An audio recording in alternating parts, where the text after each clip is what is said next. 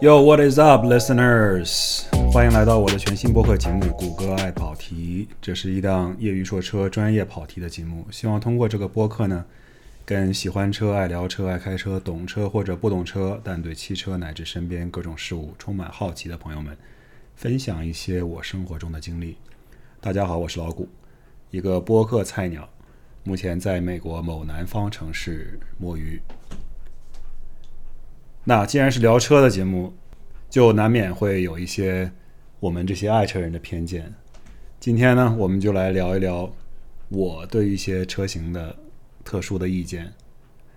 那开始之前呢，现在由于是晚饭时间，刚刚吃了点好吃的炸蘑菇，我发现空气炸锅这个东西简直是一个神器，非常适合炸各种蔬菜，又健康又无油，而且味道还不错。那我们一边聊一边喝起来。今天我们喝点什么呢？今天我们来一杯纯米清酒 j u m a Okudan Kanzukuri。呃，我这个发音也是非常不准，用中文来说就是真诚啊，清酒非常不错。今天我们聊一聊 crossover 这个话题。嗯，先让我喝一口这个酒先。啊，nice。今天聊一聊 crossover 这个话题。那么为什么要聊这个话题呢？其实原因呢也很简单。我们现在就来看一下美国2022年截至今日乘用车销量的排行。那我现在面前有一张表格，除了常胜将军 F150 皮卡之外，大家都知道这是美国近些年，包括历史上很多年销量最畅销的产品，就是 F150。那么除了它之外，我们把它排除在外，毕竟它是一辆卡车。美国今年销量最高的车型是丰田 RAV4 荣放，而且呢，销量不仅好，现在由于疫情造成的供应链紧张和生产滞后呢，RAV4 可谓是供不应求，有些 4S 店呢甚至大肆加价。本人亲眼见过一辆 RAV4 双动力插混版，在加价一万美金才能提车，我甚至听说过有些其他地方啊加价要两三万的。而且这种强劲的需求呢，不光是在 Ride Four 上面，你看一下这个销量榜前二十名当中啊，有一半都是所谓的 crossover 跨界车型，比如说本田 CR-V，比如说本田 HR-V，现代途胜，呃，起亚速跑，马自达 CX-5，苏巴路 CrossTrack，人名字里面就有个 cross 的字样，所以我说它是 crossover 一点不过分啊。那么我们不禁就要问了。这些跨界车型真的有那么好，甚至值得加价去购买吗？疫情引发的供给不足，我们暂且不谈。哪怕是在市场正常运行的情况下，这些跨界车型真的是我们买车时最好的选择吗？今天就让老谷来给你们掰扯掰扯。首先，我们来定义一下什么叫做 crossover。crossover 这种车呢，直译过来就是跨界或者叫交叉车型，我们就统称它为跨界车型。crossover 其实本身并不是一个错误的概念，它存在自然有它存在的道理，而且它现在存在能够满足大家很多的不同的需求。它是什么意思呢？所谓的跨界交叉车型，自然就是把几种车型交叉在一起，它既具备了车型 A 和车型 B 同时的一些特性，但是呢又不是完全是一个车型 A 或者是一个完全是车型 B。那你说把两者之间的一些特点融合在了一起。说句不好听的话，就好像骡子是怎么来的，对吧？就是驴和马放在一起变成骡子。那我并不是说所有的 crossover 都是骡子，但是呢，这个比喻还蛮恰当的，因为它虽然不是一个纯种的车型，但是它确实能够满足你的很多需求啊，又耐用又肯干，然后又不会特别的挑剔。举例来说，我在比较年轻的时候啊，我还记得那个时候。刚刚上市的一款车型叫做 Polo Cross，大众 Polo Cross 这辆车很有意思。呃，Polo 大家都知道是一个大众很小的一个两厢车啊，两厢车 hatchback。这种车型呢，在中国当年合资车型刚刚进场的时候就特别不受欢迎。在我小的时候啊，就有这么一个流行的趋势啊，就是从欧洲进入中国的第一批车厂，他们本来呢在欧洲卖的大好的这种。所谓的 hatchback 车型到中国必须得变成三厢，比如说当时的这个雪铁龙啊、别克呀，还有像本田啊，当时飞度在中国突然出现了一个飞度三厢车，整个东西长长得就像一个呃插头一样，非常的呃不协调啊。本来人家飞度的两厢车长得还挺好看的，后来就出现了这个 Polo，Polo 也进入中国，但是由于是两厢车卖的不好，但是他们后来呢就发明了这么一个新的概念，叫 Polo Cross。它是什么一个概念呢？就是一个 Polo，但是呢车身悬架和坐姿要高一些。这个东西可以说，当时这个车型虽然并不是很成功吧，在中国，但是它确实是影响到了一整个时代，以及基本上预示到了接下来流行车型的一些大的趋势。当年的本田也出过很多类似的车型。我们说跨界车型，本田歌诗图，大家还记得吗？这个就是四不像啊，又像一款轿车，前面看像一款轿车。中间看呢，有点像一个 station wagon，就是所谓的列装车；后面看呢，有点像 SUV。但是综合在一起呢，它的身高又没有 SUV 高，但是呢又比轿车高一点。车身空间呢又没有 SUV 大，但是比轿车也大一点。所以它就是一个像前半截像是一个轿车，后半截像是一个 SUV 这么一个设定。我当时还特别好奇，我说：“哎。”当时我还小啊，我就说，哎，爸妈，不如我们就买这个车吧，这是多好啊，就满足各种各样的需求。我就心说，哎，如果家里面只有一辆车的话，这个东西挺好的呀，又能满足这个装货的需求，拉人也可以轻轻松松坐五个人。然后呢，你看起来车型又比较特别。我这个人虽然小的时候不知道 crossover 是什么，当时还没有产生对 crossover 的这种呃不屑啊，但是呢，从小就对这个比较。猎奇或者比较独特的东西比较感兴趣，我就希望我的东西呢都跟别人不一样。当时这是一个新鲜事物在市场上刚刚出现，我觉得哦这个其实挺酷的。后来慢慢才发现哦这个车卖的并不好，可能也是当时因为大家对于这种车型也不是特别了解，而且呢后来慢慢大家就发现哦如果我要买这个车，为什么我不买一个大一点的 SUV 呢？再说了一个重要原因啊是这个车长得是真丑。再怎么样像骡子一样肯干以及能装，那也拯救不了它的销量，对吧？这就说到了这个 crossover 车型的第一个问题。这个问题就是说它是有点四不像的，对吧？如果你要是传统的 SUV 的话，那也就算了。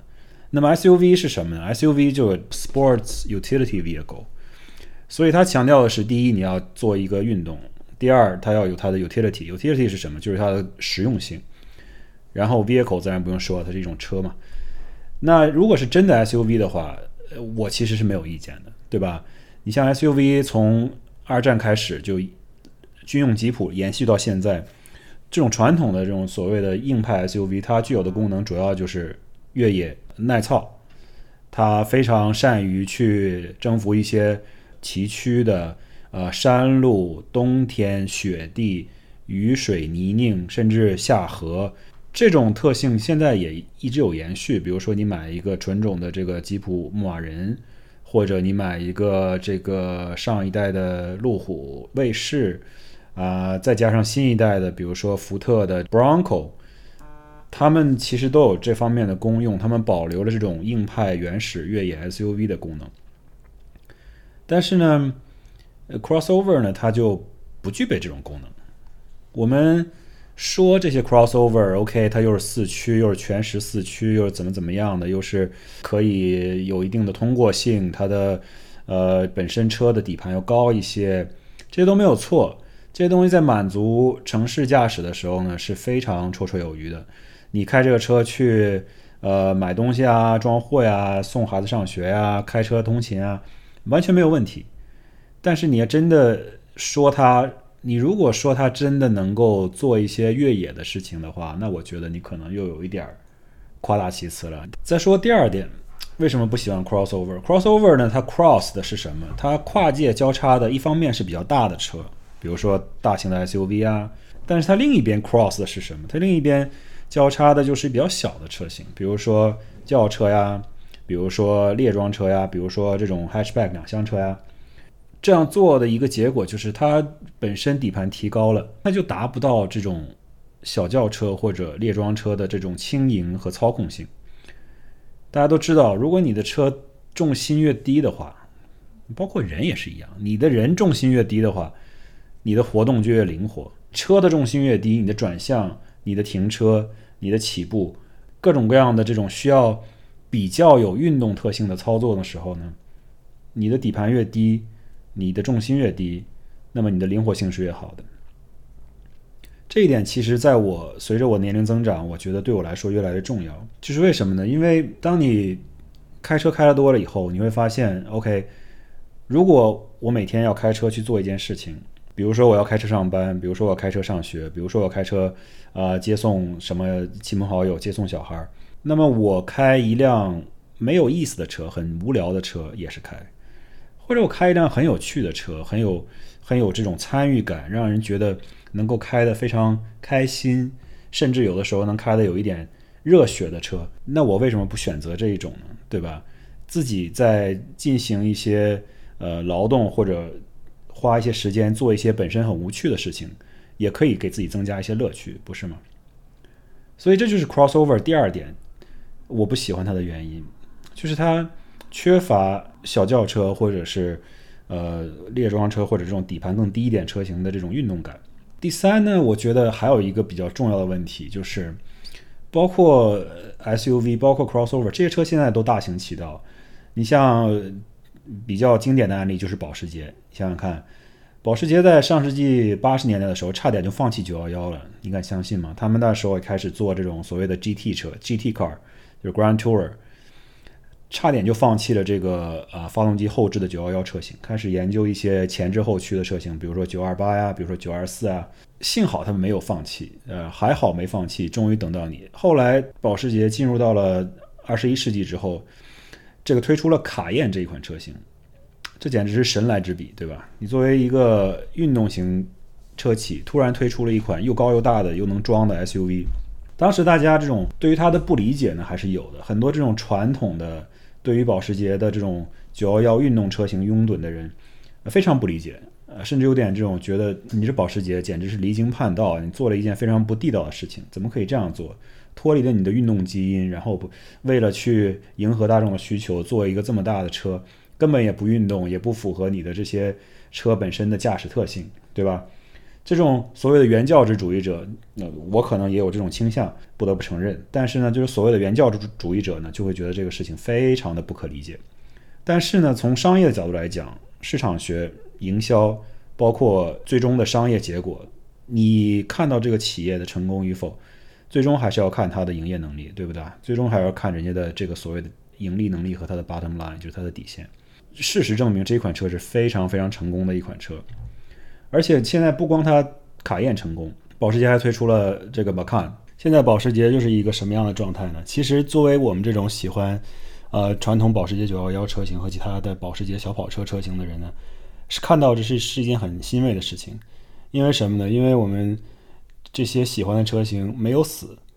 呃，保时捷上世纪经历了这么经营困难之后呢，现在成了整个大众旗下的盈利能力最强的一个品牌。主要归功于卡宴和 Macan 这些车型的成功，相当于是用这些 SUV 和 crossover 的成功呢，来支付911和各种各样的其他小跑车的研发费用。也就是正因为保时捷能够首先成为一个成功的企业，能够盈利，它才能够推出更多的运动型车型，继续保持它的这些运动基因和传统。当然了，我不是说911就不挣钱，911。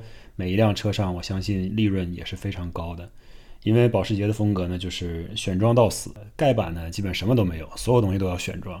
选装完一下之后，你的车甚至可以达到你之前，呃最基本款一点五倍甚至两倍的价钱。呃，这也就是越豪华的车呢，它每一辆车的盈利可能就越高，它的呃 margin 就越高。但是呢，每一辆车它可能呃生产的周期也长啊，研发的周期也长啊。再加上它需要进行的一些呃设计和调教，而且像911这种车型，它真的会受到大众非常严格的审视。一旦你这个车型做砸了，那市场上呢可真是恶评如潮。你要是做得好了呢，大家可能就以为这是应该做的。啊，那说保时捷这个话题说的有点远了啊，但是呢，再坚持一下，我们再跑一下关于保时捷的题啊。说到这个 crossover 呢，保时捷最近几年也推出了一款新的车型，叫做卡宴 Coupe。我觉得这是一个，这当然不是保时捷第一家做出这样的一种设计啊。它想要打造的一个细分市场呢，就是说运动型的 SUV。这 SUV 呢本身是一个四门车型，Coupe 呢传统来讲都是两门车型，而且说的是小轿车。大家想象中的 Coupe，比如说我们比较常见的想象到的，比如说 C 六三啊，比如说这种宝马 M 三啊，sorry，宝马 M 四啊，这样的车型呢，它都是所谓的酷配也就是说硬顶双门轿跑车。那么卡宴酷配是个什么鬼呢？四门 SUV。但是呢，后面就多出了一个凸出来的小小的尾巴。普通的 SUV 呢，后面的车窗都基本上是垂直，从上到下这样把尾门连接在一起。这个酷配的感觉呢，就是溜背的角度更大一些，尾门更突出一些。说实话，后排空间可能就更局促一些，因为你的这个 C 柱的角度本身就变得更倾斜了。这个车型呢，就看起来更运动一些。当然了，保时捷有它自己的底盘调教、自己的发动机调教以及各种各样的。呃，特殊的一些装置可以让它显得更运动一些，操控性更好一些。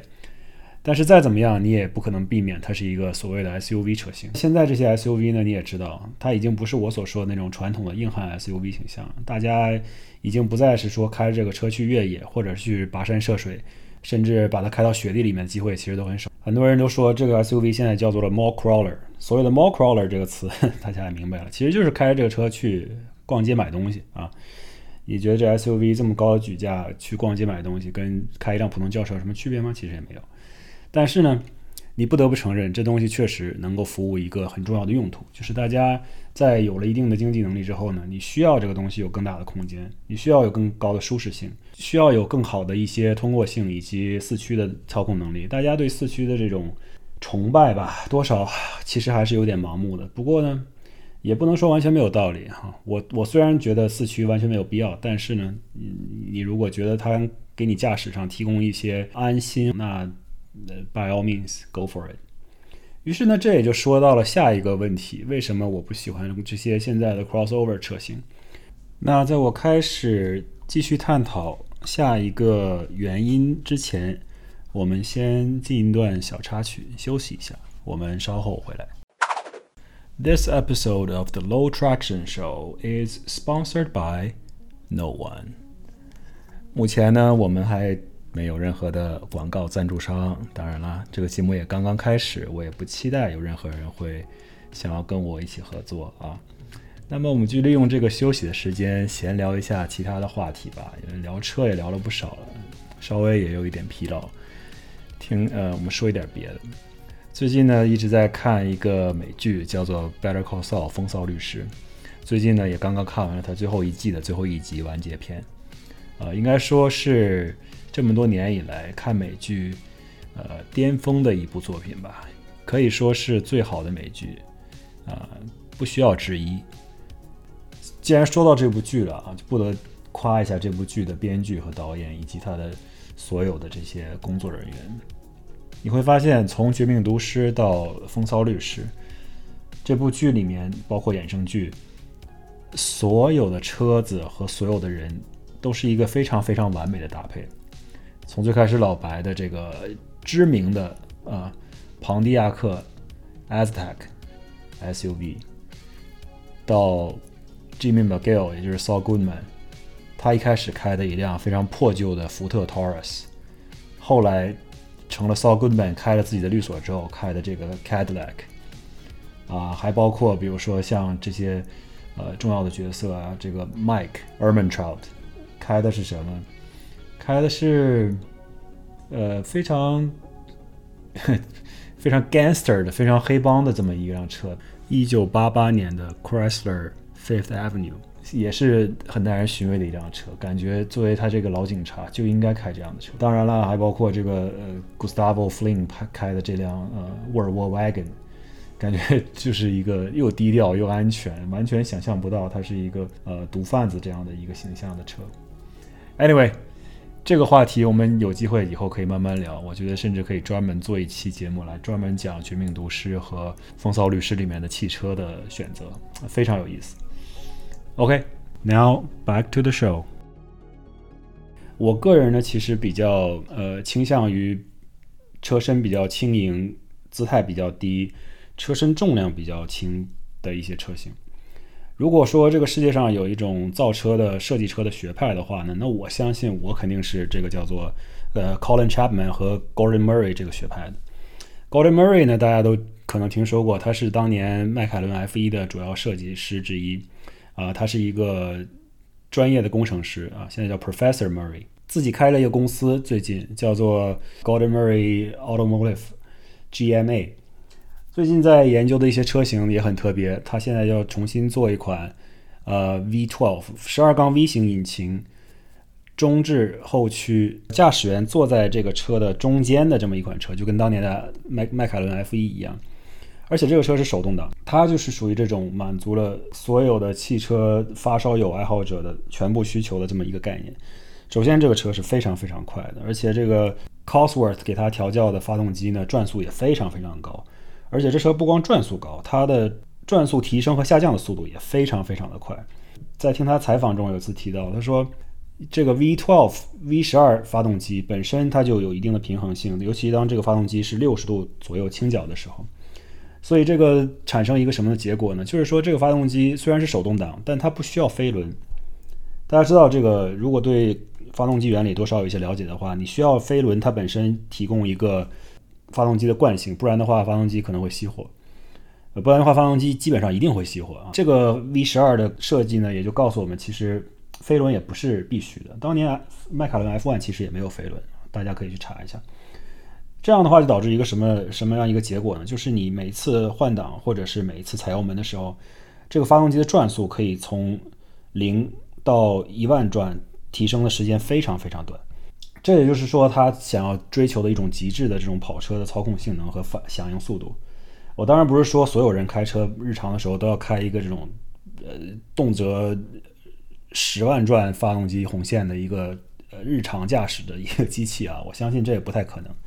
但是呢，我确实很相信呃 Colin Chapman 或者 Gordon Murray 这一套理论。Colin Chapman 说过一句什么话最有名的？他说他造车的理念是什么？就是 simplify then add lightness。这句话很有意思啊，耐人寻味。首先 simplify 简化，就是把这个车简单化，大家都很容易理解。By the way，这个跟现在很多造车的概念也都是背道而驰的。我们也可以想象，现在所有的车的这个内饰都特别的复杂豪华，科技水平也特别的高。但是说到 simplify，我再打个叉，我觉得特斯拉其实做的很好。特斯拉是这个 simplify 的这个高手啊。但我们先不说这个，我们再说一下这个 add lightness。那说的就很俏皮，对不对？从这个语言的角度来讲，人家说 add 是什么意思？添加、增加。但是你增加的是什么？增加的不是。东西，而是增加的轻量化，就是说你要增加轻量化，其实说白了就是减重嘛。但是说的很俏皮啊，就是说 simplify and add lightness。我觉得这个概念非常好，所以 Colin Chapman 在制造和研发呃路特斯车型的，就是所谓的莲花车型的时候，包括 F1 的一些参赛车型，都非常的成功。包括现在 Lotus 还是在生产一些非常非常呃高性能的，但同时又非常非常的。呃，有实用性的一些轿跑，啊，你别看它是那样子，但是它其实很符合大家简单的日常需求。除非你要坐两个以上的乘客，但是你日常的需求基本上都可以满足。我不是瞎说啊，我本人其实也尝试过很长一段时间，就是每天驾驶一辆两座的科尔维特，而且是手动挡，呃，基本上满足我日常的所有需求。我们家现在就只有两口人，当然了，家里有几条大狗，这个搬起来比较费劲。但是呢，如果我们日常上下班，其实你就只有一个人，对吧？这个基本上可以满足你所有的需求，而且行李箱也足够大，你可以把去买东西啊，或者上班的东西啊，任何东西可以放到后备箱里，完全没有问题。你甚至放个行李箱都可以。当然，这个题外话了。我想强调的是，现在 SUV 和所好多的 crossover 车型，它 cross 混合了一些型号之后呢，产生的一个必然结果就是车子变大了，变重了。我并不是说变大变重本身是一件呃不可理喻的事情，但是你可以想象，你首先车子越来越高，你视野确实高了。对于驾驶员来说呢，你的视野更开阔，可能你的驾驶舒适感也更高一些，你觉得自己很安全，现在开了一个碉堡一样。但是你有没有想过，当你的车子越来越高、越来越重的时候，你对于路上的行人的安全其实是起到一种反的效果。也就是说，你的车子越重，你的视野越高，你就越容易忽略到呃行人的一些安全的需求。假设你开一辆特别高大的 SUV 或者特别高大的这个 crossover，如果你的车没有三六零度摄像头或者有前方雷达的话，有一只小猫、小狗或者小动物，或者有小朋友在你面前走过，你在车里面几乎是完全看不到的。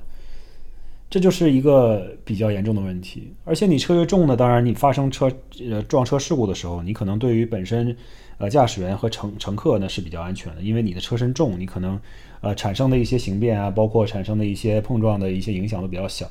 但是你从另一个角度来讲，你是对外界的事物的影响就更大。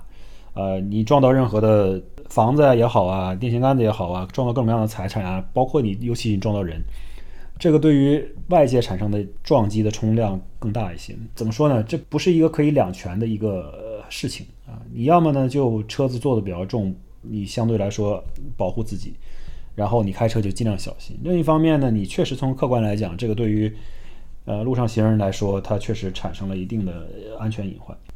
呃，说到安全性呢，我觉得这个地方还有一个误区啊。大家好多好多人都觉得你车身越高大越重，你就驾驶员就越安全。这个事情也不是绝对的。呃，你想象一下，如果你在路上遇到一些紧急情况，需要避险，需要紧急躲闪，那你的车身高的时候呢，在你速度较快的时候，就会产生什么样的一个结果呢？就是你容易侧翻。很多时候这种交通事故都是这样发生的。你这个车紧急打转向，然后进就出现了侧翻啊、翻滚啊。啊，或者失控啊！如果你的车身低一些，发生侧翻的几率相对就小一些。然后再说车子变重了，还有一个什么样的负面影响？可能大家不会去想这个事情啊。但是呢，我们身边的所有的马路，不管你是南方也好，北方也好。这些马路每年都要几乎每隔一段时间都要重新拆掉、重新铺，不然的话路会开裂啊，产生很多深坑啊、水洼呀。如果经常有一些大卡车经过的话，你甚至会看到路上有明显的车辙印，就是它卡车经过的地方就明显要深陷一些，所以路就要重新修。每隔一段时间，我想说明什么呢？就是如果每个人的车都变得更重了，那你其实对于这些公共的路段，包括对于桥梁，包括对于隧道，所有这些公共设施，你产生的压力也是更大的。我不是说啊，你的车重，你就是一个反社会了。但是呢，从客观来讲，这个事情是存在的，你不能否认，对吧？许多人都说，哦，那我买的车现在更贵了，我交的税也更多了，这不就是换着方法来，对吧？支持国家建设各种各样的路，啊，我我的钱也都交了，这是国家应该做的事情。但是呢，如果你想象一下，你可以减少对于你生存环境的一些影响，甚至包括排放产生的影响，你都有没有想过？所以呢，我个人是非常崇尚车身轻量化的。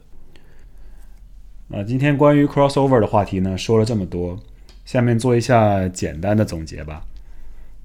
crossover 交叉跨界车型可以说是营销学和产品规划上的胜利。它在不断变得狭窄的细分市场当中乘风破浪、披荆斩棘，这种商业的成功是无可厚非的，甚至值得称赞。你可以把它放到 MBA 级别的课堂上，当做案例来学习分析。但是它商业上的成功，并不能遮掩它在工程学和美学上的妥协或失败。呃，Crossover 之所以受大众的欢迎，是因为它背后的产品哲学是非常中庸的。